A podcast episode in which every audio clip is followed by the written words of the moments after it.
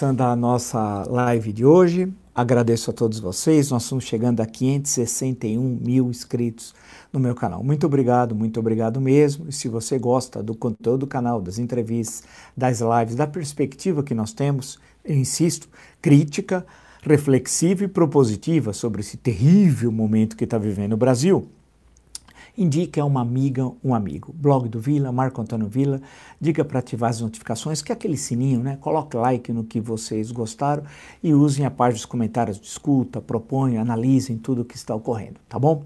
Ah, lembro também as entrevistas. Amanhã estamos postando uma entrevista com o senador Jorge Cajuru, ultra polêmica, ultra polêmica, tratando, claro, o foco a eleição do Senado, do qual ele é um dos candidatos. Né? Entrevista muito boa, tem uma série de questões interessantes de alguém que nós sabemos não é do mundo político tradicional e que faz uma série de reflexões ah, sobre o que ele está assistindo sendo testemunha presencial de uma série de transações, vamos chamar assim, pouco republicanas. Né? E lembro também as últimas entrevistas com o embaixador Ruben, é, Roberto Abdenur, né? É, lembrar com Natália Pasternak, microbiologista tratando da Covid-19, lembrar a entrevista com Caio Blinder, jornalista que está desde 1989 nos Estados Unidos, e lembrar também a entrevista com o deputado Alessandro Molon, tratando, claro, da conjuntura política brasileira. No Twitter, para me seguir, Vila Marco Vila, no Instagram, arroba Marco Antônio Vila Oficial, e na plataforma www.cursodovila.com.br, lá vocês encontram todas as informações sobre os três cursos que nós estamos oferecendo: História Política das Constituições Brasileiras, História da Ditadura Militar no Brasil e o que é fascismo. Né? Tem lá uma, todas as informações na plataforma www.cursodovila.com.br, informações, dados, promoções, e eu creio, sempre falo e me parece correto, que esses cursos permitem uma reflexão mais apurada sobre o, a conjuntura brasileira. Bem, acabou agora de sair, há minutos atrás, a notícia que a Câmara dos Representantes nos Estados Unidos, que é a Câmara dos Deputados, se fosse a nossa, né, acaba de aprovar o impeachment do Trump. Lembrando que no caso norte-americano não é a legislação brasileira, é diferente, né, vai para o Senado, a, a, questão que vai para o Senado é, é, necessário primeiro convocar a sessão do Senado, tal, isso não é uma coisa, algo que está sendo colocado agora, precisa ter uma maioria dos votos votos no Senado, algo que no momento não se sabe o que vai ocorrer. Uma das possibilidades é que o Senado sequer seja convocado para apreciar o impeachment é, aprovado pela Câmara dos Representantes, com o argumento, pode ser que no dia 20 de janeiro ele saia da presidência da República, portanto, daqui uma semana. Ou que seja convocado e que haja um empate ou uma. E aí o Mike Pence, não sei, estando presente, daria o desempate. Ou ah, haveria uma vitória dos republicanos, não se sabe. Mas o que importa é que a Câmara dos Representantes, nesse momento, aprovou o impeachment de Trump e o, a questão central é a insurreição a promoção de uma insurreição contra os poderes constituídos, a invasão do Capitólio feita pelos nazifascistas norte-americanos e que recebeu o apoio aqui no Brasil de Jair Bolsonaro e da caterva bolsonarista que é nazi-fascista. E quando eu faço referência à caterva bolsonarista, não estou, evidentemente, identificando na caterva os eleitores de Jair Bolsonaro em 2018. Aí é uma situação totalmente distinta né, do que foi o primeiro, especialmente o segundo turno da eleição presidencial. Eu me refiro àqueles que cercam o Bolsonaro e que o apoiam, inclusive rádios, TVs, né, ah, e aqueles blogs sujos é, bolsonaristas, tal. Lembra que nós falamos dos outros, dos antigos blogs sujos? também produziu seus, né, via YouTube e toda a caterva nazi-fascista, sem tirar nem pôr. O conceito é aplicado corretamente. São componentes do campo nazista, são componentes do campo fascista que associados com o arque-autoritarismo do Bolsonaro, parte com origem tupiniquim, formam um mix infernal que é o governo trágico né, contra os interesses nacionais é, comandado por Jair Bolsonaro. Então a definição é correta. E sempre falo, faço questão de ressaltar né, que ah, é ainda bem que ele e sua caterva né, não leu os teóricos do nazismo nem os teóricos do fascismo. Que se eu fizesse, nós estaríamos numa situação muito, muito, muito pior. Mas o é nazi-fascista por uma série de características do, da ação política. Isso é evidente e não faltam exemplos. E, nesse sentido, se aproxima do Trump, né? do que foi feito nos quatro anos que, que vão marcar a história norte-americana. O dia 6 de janeiro é uma espécie de dia da infâmia do século XXI, assim como o 7 de dezembro de 1941, bombardeio de Pearl Harbor né? É algo que aquilo lá não é pouca coisa o que aconteceu. Toda a organização agora tá, tá, todos os estudos estão sendo realizados, né? Pesquisa, investigações policiais, vai ter muitos estudos acadêmicos sobre isso, né? Para mostrar que aquilo é produto de um processo, não é do 6 de janeiro em si, é um processo histórico que começa antes. E mas está tendo respostas imediatas. De um lado, bancos, eu até anotei aqui, bancos, empresas, é, prefeituras que têm relações com os negócios privados de Trump, cancelaram tudo, né? Tudo, não querem saber do Trump. Mas não só, nós já temos o fenômeno, já, já a informação dada sobre o Twitter, né? Da sua conta no Twitter, e agora eu estou citando como fonte aqui a Folha de São Paulo, o YouTube suspendeu o canal de Trump por pelo menos sete dias e excluiu um de seus vídeos por violar sua política contra o discurso de ódio. Né? É, isso também se aplica ao Brasil. Nós vimos que no caso do Brasil, eu vi um, uma rádio, por exemplo, que teve também problemas com o YouTube. Aí, no caso, pelo negacionismo em relação à pandemia, algo criminoso, criminoso, e também no, uma análise é, feita sobre os acontecimentos de 6 de janeiro. E tudo indica que começa a haver uma reação por parte das mídias sociais, Instagram, Facebook, YouTuber, Twitter, contra a ação dos nazifascistas. Tem de ter um freio nisso tudo, sob, a, a, sob o risco deles destruírem toda a democracia, o processo democrático construído ao longo de dois séculos e meio no mundo ocidental. Portanto, é um momento grave que nós estamos vivendo né, no mundo ocidental. E no Brasil, e no Brasil, o Bolsonaro tenta, durante dois anos, fez o maior esforço de copiar o Trump. Só que nós temos condições históricas, econômicas e políticas distintas dos Estados Unidos. Mas o fez com as suas limitações também da sua própria caterva. E foi objeto, inclusive, de uma análise de uma live que nós fizemos nessa semana. Mas aqui também ocorrerá, provavelmente, o que está sendo feito nos Estados Unidos.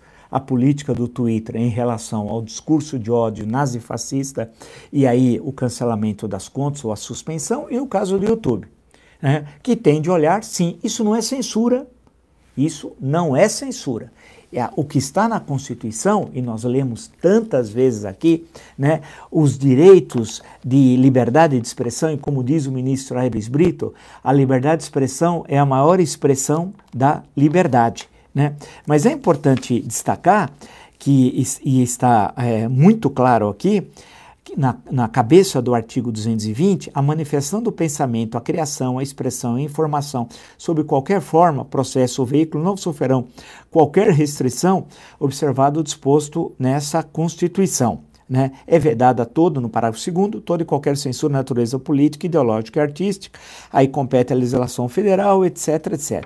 E o importante é que os princípios da Constituição, e aí você tem que trabalhar por analogia, é de uma, de uma Constituição democrática. Então, quando se fala nesse sentido é, de garantia da liberdade de expressão, é com base no artigo 1 que diz que o Brasil, e isso é muito importante, porque essa discussão logo teremos aqui, absoluta certeza.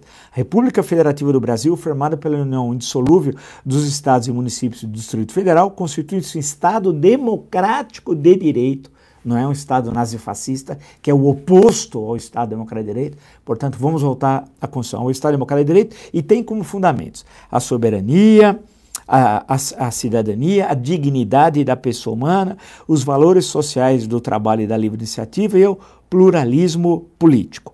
Constitui, é, artigo 3 constituem objetivos fundamentais da República Federativa do Brasil Um, construir uma sociedade livre, justa e solidária. Dois, garantir o desenvolvimento nacional. Três, erradicar a pobreza, a marginalização e reduzir as desigualdades sociais e regionais. Quatro, promover o bem de todos sem preconceitos de origem, raça, sexo, cor, idade e quaisquer outras formas de, de, de discriminação. Artigo 4 por fim.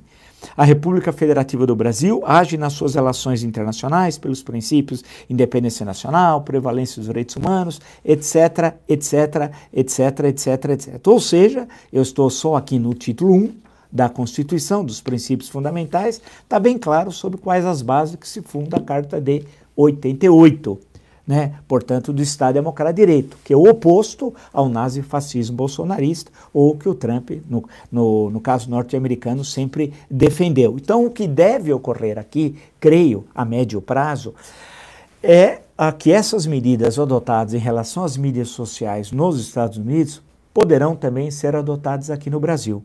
E aí, inclusive, chegando a toda a caterva, e vocês entendam quando eu falo caterva bolsonarista, qual é o significado.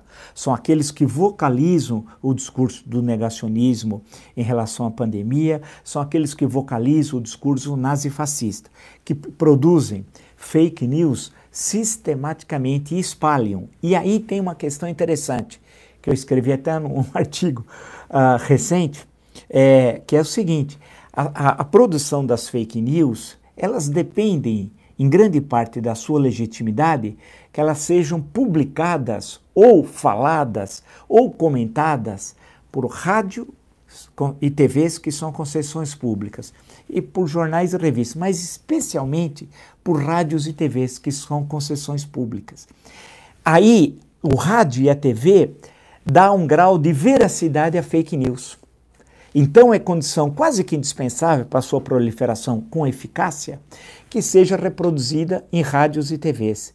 E vocês sabem que muita, quantas rádios não fazem isso e recebem muito dinheiro do Planalto, quantas TVs não fazem isso e recebem muito dinheiro do Planalto. Então, isso é um processo que nós, agora em 2021, nós vamos ter de enfrentar aqui no Brasil. E essa é uma questão que ninguém colocou ainda, eu que estou colocando. Ou seja, que esse enfrentamento que está ocorrendo agora nos Estados Unidos, primeiro em relação às empresas Trump, eu já citei bancos, é, empresas que não querem mais ter qualquer contato com, a, com os negócios privados do Trump, e outro sobre as questões políticas. A suspensão no Twitter, do YouTube e de diversas outras mídias sociais e afetando também, batendo com aqueles que colocam em risco a democracia, toda a caterva trumpista. No caso brasileiro, isso vai ocorrer, né? Ah, e tem de ocorrer sob o risco de nós perdermos todos os direitos democráticos conquistados depois de muita luta pela Carta de 1988. Né? E hoje, nazifascistas usam a expressão liberdade como se fosse deles. Não, não, não. Eles são nazifascistas. O que eles quer, querem é se contrapor à liberdade, à pluralidade, à democracia, à defesa do Estado Democrático de Direito, à defesa das liberdades democráticas. Né? Quem está no campo da liberdade somos nós, em defesa da democracia e da república, não eles. Né? Porque eles costumam fazer o 1984 do George Orwell, inverter. Liberdade, escravidão, guerra e paz, eles vão invertendo. Né? Em alguns desses que fazem essa inversão, esses nazifascistas, ainda se dizem liberais. e ganham dinheiro com o liberalismo ainda. E ganham muito dinheiro. Mas são nazifascistas. Isso é importante destacar. Para fazer uma clara divisão. E no campo democrático republicano, você tem a pluralidade. Isso é importante política. A diver, né? Ou seja, você tem um ponto de unidade, que é a defesa da Constituição.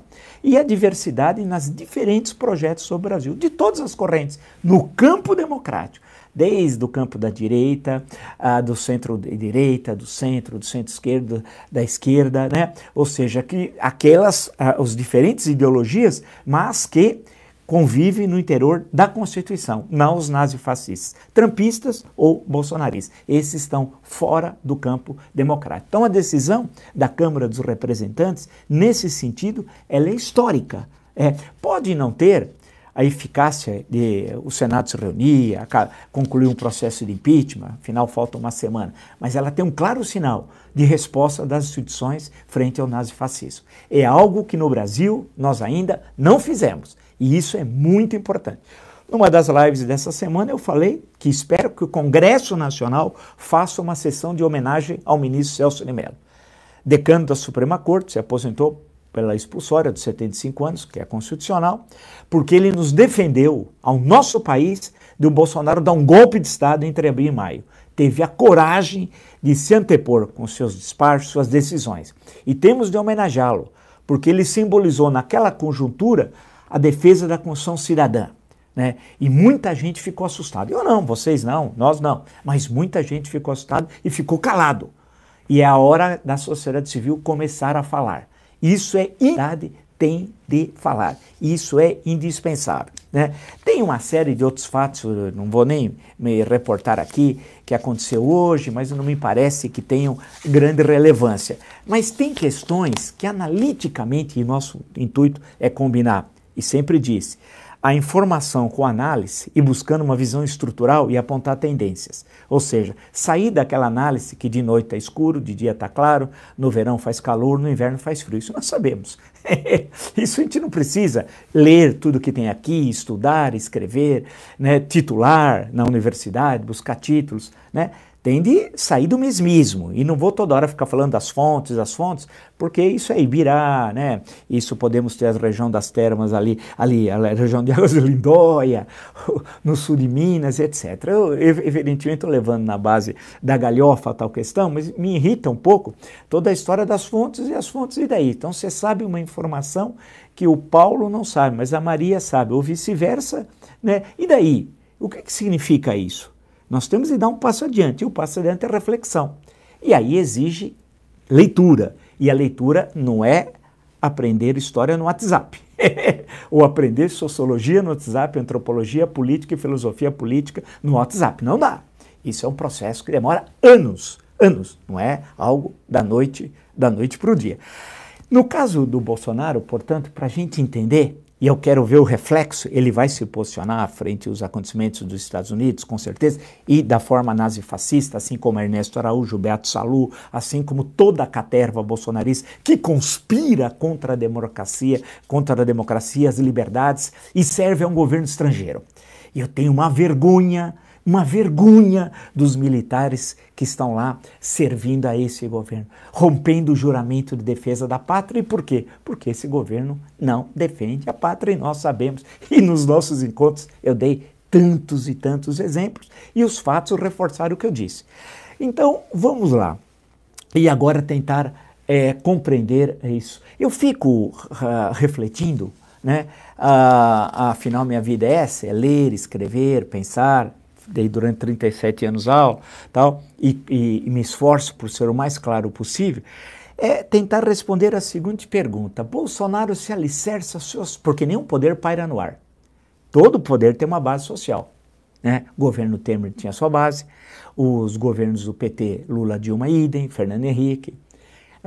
Qual é a base social, política, econômica do Bolsonaro? Essa é a resposta. O Trump tinha sua, sua base que passava lá desde o cinturão da ferrugem, é, juntava com o grande capital, quer dizer, pegava gente aqui que ficou desempregado, que é com as indústrias envelheceram dos Estados Unidos, com o grande capital, com setores oportunistas. Então você vai encontrando as bases no qual isso é certo. Com o velho reacionarismo americano, é bom lembrar o culto das armas, da violência, lembrar os massacres dos Estados Unidos no Vietnã.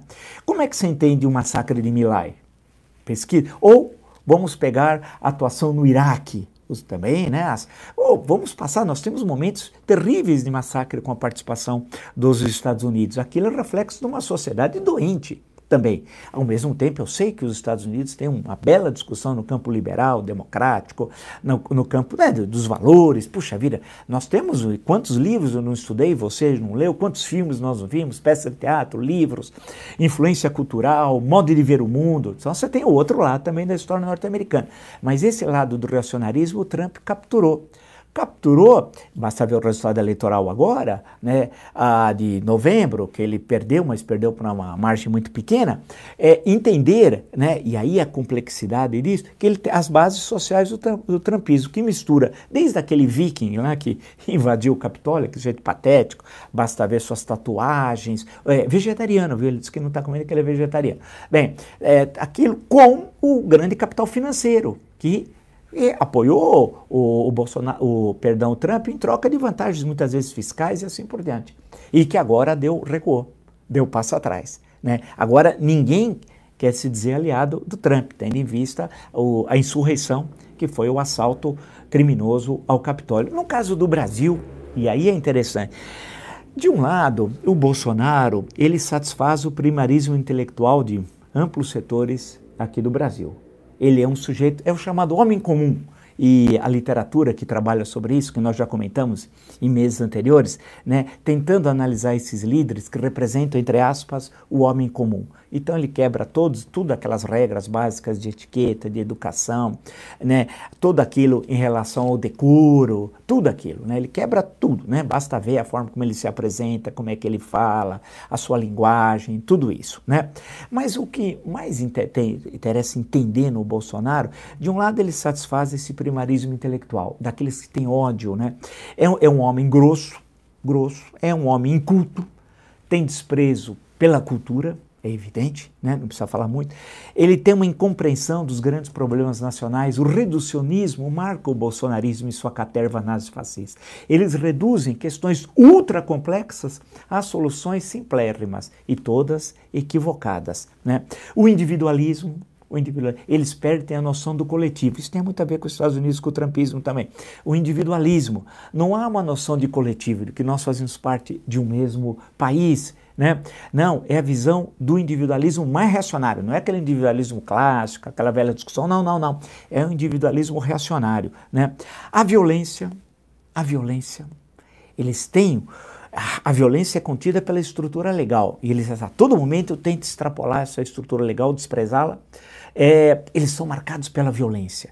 Observem o jeito de se vestir, de falar, a exposição das armas. Isso lembra o trumpismo, né? Mas aqui tem, mas nós temos uma diferença, a longevidade da escravidão. Lá, nos Estados Unidos, teve a Guerra Civil Americana, o pior conflito militar, o mais grave conflito, número de mortes, tal, do século XIX, né? Ah, 1861, 1865. No caso brasileiro, a, escravidão, a abolição desse processo de abolição da escravidão desenvolveu-se de outra forma, mas foi o país que por mais tempo manteve a escravidão no mundo ocidental até 1888. E a posteriori, essa, a, o enfrentamento da herança maldita da escravidão não foi feita. Nós passamos quase todo o século XX sem ter a coragem de enfrentar a questão da escravidão, as sequelas da escravidão. Né? Ah, isso foi marcando toda a história, aquilo que em certo momento um jornal chamou de racismo cordial e, entre aspas, claro, e mais à frente, agora já no século XXI, a expressão que se consagrou do chamado racismo estrutural. E, essa, e é marcado então pela violência. Né? E essa violência do, raci, do, do, do reacionarismo nazi, eh, nazifascista bolsonarista, percebam, quase todos são brancos. Né? No caso norte-americano, quantos negros vocês viram na invasão do Capitólio? Quantos? Né? Vale a pena. Aqui, o reacionarismo bolsonarismo, em larga escala, é representado por brancos. E por evangélicos, e aí é interessante, e por evangélicos, quase todos brancos, né, no Brasil. No caso norte-americano, também é presença dos só que lá é um racha. Aí que é diferente, por isso que é, precisa ter cuidado nas comparações, né? Porque você tem a presença dos evangélicos negros, dos pastores, pô, vamos lembrar, um deles, é pouco importante, o Martin Luther King. E, e podemos citar um, um, número muito grande deles. Então, no caso norte-americano, tem é, nuances que nós não temos aqui. É interessante, por que isso tem lá não tem aqui? Pode ser por causa da presença do protestantismo histórico lá, e o catolicismo foi pouco relevante na história norte-americana, e o protestantismo sim, a questão da leitura da Bíblia, né? não sei. Tem, temos de estudar. Por isso que a resposta para certas questões não é pelo WhatsApp. Ela demanda uma reflexão, pesquisas, análise de bibliografia, escritas, é, um, é, algo que demanda tempo. A gente não faz isso da noite para o dia. Né? É, não é igual o, o, o, bolsonarismo, né? que não consegue compreender os grandes problemas nacionais e dá as respostas as mais primárias possíveis a questões extremamente complexas. Mas você vai chegando ao ponto, e essa é a minha questão hoje de mais de fundo para discutir, é que são muito frágeis as bases sociais do bolsonarismo. E, o PT tinha, em certo momento, base nos sindicatos, no MST né, e infrações das classes médias. Né? Infrações, entenda-se. A classe média é um, um, é um todo fracionado. E tinha uma presença também no grande capital, né, que lucrou, nunca os bancos lucraram tanto como durante o governo do PT. Mas, portanto, era uma base plural, mas tinha base. Eu fico me perguntando qual é a base social do bolsonarismo. Não é a classe operária, não são os sindicatos, não é o MST, é o agronegócio, o outro lado. É verdade você tem uma forte presença do agronegócio. Mas em termos sociais, estou pensando em termos numéricos, eu sei que economicamente é, é muito importante, uh, mas você tem a presença ali do agronegócio. Mas só isso não sustenta o governo Bolsonaro. Né? Em que outras frações? Frações das classes médicas, sindicatos? Não, não. Né? Ah, você vai encontrar onde? Será que os evangélicos conseguem se construir como uma base de sustentação política? Também não. No caso brasileiro, não. No caso brasileiro, também não. Né? Não significa que não tem representações políticas na Câmara dos Deputados, no Senado, governo do Estado, prefeituras. Agora mesmo em Goiânia assume um prefeito que é evangélico, porque o Maguito Vilela faleceu, né? ah, da Covid-19, uma tragédia da família, duas irmãs, etc. Ah, mas como é que isso, como é que explica? As, as bases de sustentação do Bolsonaro são muito frágeis são muito frágeis. Perceba que não conseguiu mobilização de rua quando era permitido o ano passado, nenhuma. Os atos antidemocráticos, é, março, abril, maio, até meados de junho, antes da prisão do Queiroz, é, que é gerente da quadrilha do Bolsonaro no gabinete de Flávio, no Rio de Janeiro, né? isso está tudo comprovado, né?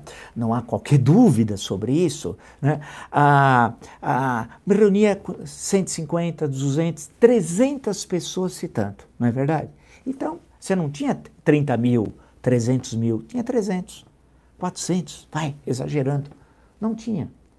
Então você não mobiliza. O partido, Aliança pelo Brasil, tem 3% das assinaturas necessárias para se construir como partido. Até partidos de extrema esquerda, aqui como Unidade Popular, né, vou falar, se registro, conseguiu registro. O, o Aliança pelo Brasil não. Então, note a fragilidade do bolsonarismo né, em termos sociais. Tem um pé no grande capital, sim, setores que apoiam em busca de benefícios, né, de alguma vantagens, de eh, isenções tributárias, etc. Mas, não, mas tem muito pouco, as bases são fragilíssimas. Aí você vai perguntar, claro, questionador, porque quem nos acompanha é gente inteligente, diferente do nazifascismo bolsonarista, que é marcado pela irracionalidade e pelo ódio, e pelo desprezo da cultura, da educação, da ciência, da tecnologia, né? Ah, da reflexão, que exige uma compreensão de problemas difíceis de serem entendidos e apontar soluções, não é tão simples, né? Ah, ah, e, o, e o mundo muito complexo, o mundo do século XXI, muito mais do que o mundo da Guerra Fria, que era um pouco mais simples para se posicionar agora, após a queda do muro no século passado, em 1989, mas especialmente no século XXI, as duas décadas mostraram isso, essa dificuldade do Brasil como se situar externamente.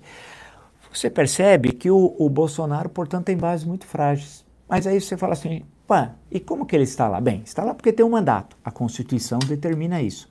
Ele odeia a Constituição, mas usa da Constituição para destruí-la, sistematicamente. Ele é um conspirador. Ele é um conspirador. Ah, a, a questão que se coloca é o outro lado do balcão, numa linguagem mais vulgar, a oposição. Perceba que em toda esta tragédia que nós estamos vivendo, mais de 200 mil mortos, uma recessão tenebrosa como tivemos o ano passado e esse ano teremos uma, uma economia destruída, destruída, uma situação dramática ele atacando a vacina, comemorando o que ele acha que o resultado é ruim da Sinovac e Butantan. E comemorando, comemorando. É um negócio assim. E o pior, que eles produzem fake news sobre o fato da vacina e rádios e TVs, concessões públicas, com base em muita grana que recebe do Planalto, reproduzem as fake news. É o que eu falei anteriormente. A fake news, para adquirir, entre aspas, um caráter de verdade, né? Vocês estão entendendo a análise? Ela precisa da reprodução na, no rádio e na TV, porque aí eles recortam e espalham o, o gabinete do ódio, pago, inclusive com o seu dinheiro, com o meu, com o nosso e com o dinheiro de empresários nazifascistas, né? Para dar legitimidade, né? às fake news. Eles, ele comemorou Quer dizer, um presidente que comemora o que ele acha, porque ele é um homem ignorante, né? É, cruel, covarde, covarde, né? que comemora a morte de 200 mil brasileiros e o instrumento parece que seria a vacina, né? É, é, é, é, algo que ou, ou encontraria a resposta da sociedade civil. A sociedade civil sempre foi frágil no Brasil sempre foi frágil. Ela se manifesta de forma esporádica ao longo da nossa história republicana. Depois volta a adormecer. Ela acorda né, de um sono eterno, quase eterno, mas depois ela volta a dormir. E assim, enquanto nós não tivermos uma sociedade civil atuante, nós nunca teremos democracia plena no Brasil. Então ela está dormindo. Mesmo, claro que a pandemia explica, mas não só. Né? Mesmo com um governo sem bases sólidas. Esse governo, se assoprar, ele cai. Ele cai. Ele cai porque ele não tem bases sociais e é um governo criminoso, traidor da pátria. É, mas precisa ter política. E aí você não tem o instrumento necessário para ações políticas na estrutura congressual, já que não temos o, o, a possibilidade de candidaturas sem vínculo partidário. Os partidos políticos. Não há candidatura avulsa. Os partidos políticos. Cadê os partidos? Eles estão preocupados com a eleição da Câmara ou do Senado. Tudo bem, é importante a eleição das mesas das duas casas. Mas mais do que isso, está ocorrendo uma tragédia no país. Onde estão os seus senadores? Três por estado. Onde estão os deputados federais? Onde estão os partidos políticos com muito dinheiro? Porque a, a lei eh, das organizações partidárias, a lei dos partidos, 1995, você tem os institutos de pesquisa, tem tudo que não tem nada.